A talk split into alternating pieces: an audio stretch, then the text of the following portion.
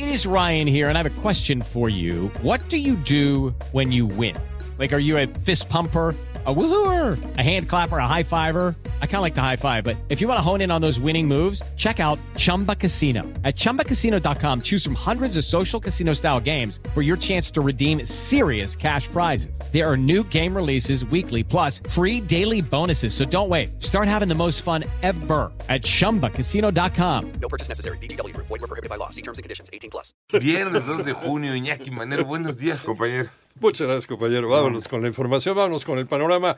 La Fiscalía de Jalisco, en el panorama nacional, informó sobre la desaparición de otra persona identificada como Juan Antonio, de 34 años, quien fue visto por última vez el pasado 22 de mayo, cuando se dirigía a trabajar en el municipio de Zapopan y que podría estar relacionado con la investigación de los siete empleados del call center también desaparecidos.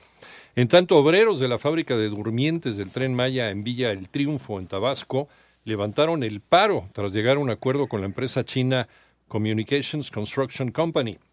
Y ayer jueves fue aplazada por segunda ocasión la audiencia intermedia del proceso para señalar responsabilidades por el colapso de la trave metálica del tramo elevado de la línea 12 del metro en Ciudad de México, por lo que las víctimas acusaron que el caso sigue en la impunidad. Fue detenida en Tlalnepantla, Estado de México, Jessica Alejandra N. por su posible participación en el lanzamiento del petardo que causó la muerte de Pachi Jimena, alumna del Colegio de Bachilleres 2. El eh, Instituto Nacional Electoral aseguró que todo se encuentra listo para la jornada electoral del próximo domingo. Manuel Hernández.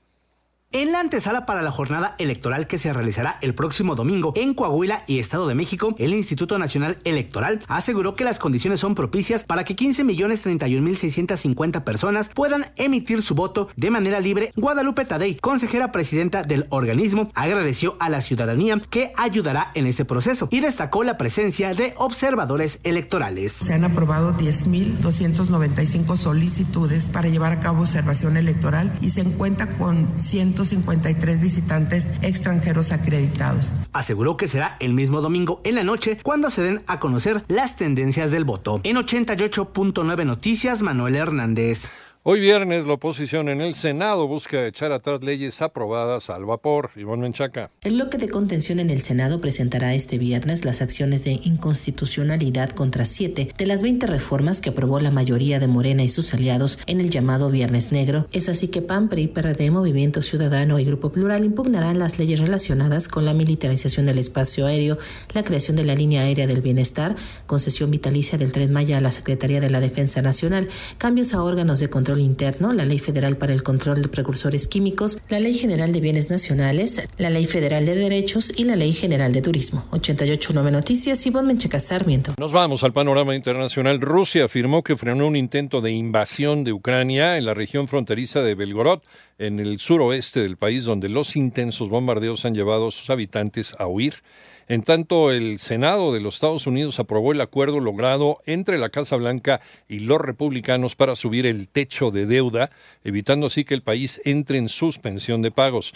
Y el presidente de los Estados Unidos, Joe Biden, predijo que Suecia se unirá pronto a la Organización del Tratado del Atlántico Norte, la OTAN, esto días después de insinuar un posible acuerdo para superar la oposición de Turquía a reconocer a los países nórdicos.